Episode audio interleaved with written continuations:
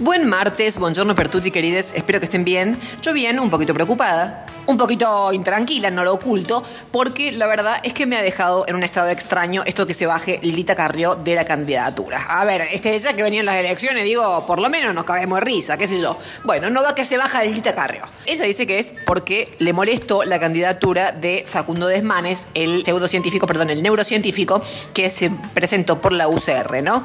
Este, ella dice, ¿cómo puede ser este hombre que cree que a la Casa Rosada se puede llegar en un día? Eh, no entiendo, si vivía 40 cuadra, digamos, no te puede llevar más de un día, precisamente. Bueno, aprovechó la bola de ella, este golpe del destino, para hacer declaraciones que le gusta hacer cada tanto en sánscrito, ¿viste? Porque la Larita cada tanto le gusta. Bueno, y dijo concretamente que ella había estado dispuesta a volver a Sodoma y Gomorra ofreciendo una prenda.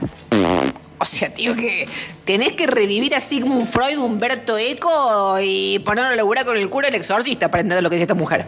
Bueno, después yo, a ver, modestia aparte, me cayó la ficha y entendí. Cuando ella dice ofrecer una prenda se refiere a vender ropa, que es lo que viene haciendo, fuera, fuera broma. Ella vende ropa, tiene su marca Baililitas, se llama, busquen, googleen si no donde ofrece unas pilchas preciosas. Digo que toda la colección de ropa de Lilita es como una analogía perfecta de su carrera política. Porque una mezcolanza, te vende un kimono al lado de un poncho gauchesco, como un vestido yaqui, o sea, le da igual una chaqueta militar, cuidado, o sea, no hay criterio, precioso.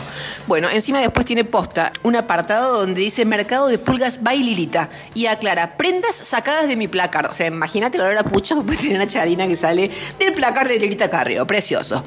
Che, ¿vieron que Mario Negri sigue de muy mal humor? Claro, porque yo me enteré recién ahora, pero le hackearon hace unos días la cuenta de Twitter. ¡Qué desgraciados! Le hackearon la cuenta de Twitter, empezaron a decir barbaridades a su nombre. Pusieron vino y pastillas. Enter. Al ratito, qué ganas de maltratar bolivianos.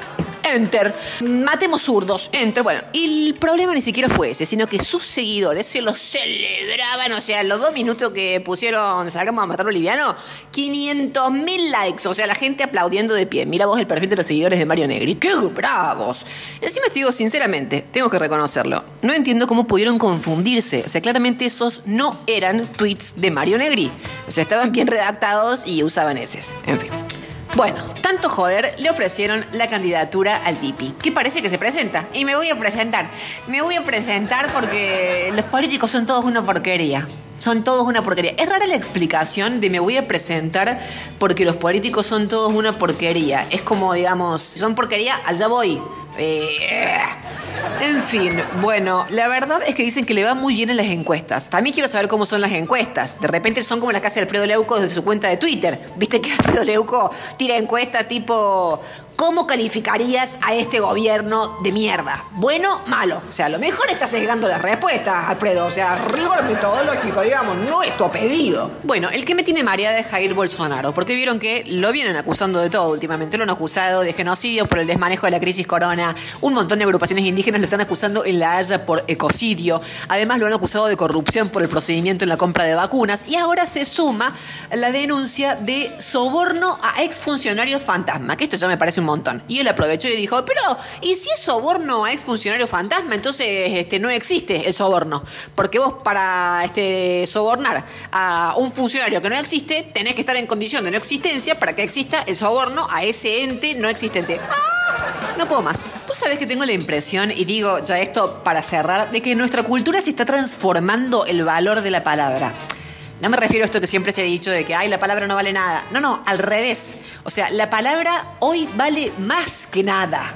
Porque miramos el poder, inmenso poder distractor que tiene esta nueva palabra, que obviamente aparece mucho en el mundo de la política, pero precisamente por estar viciada y vaciada.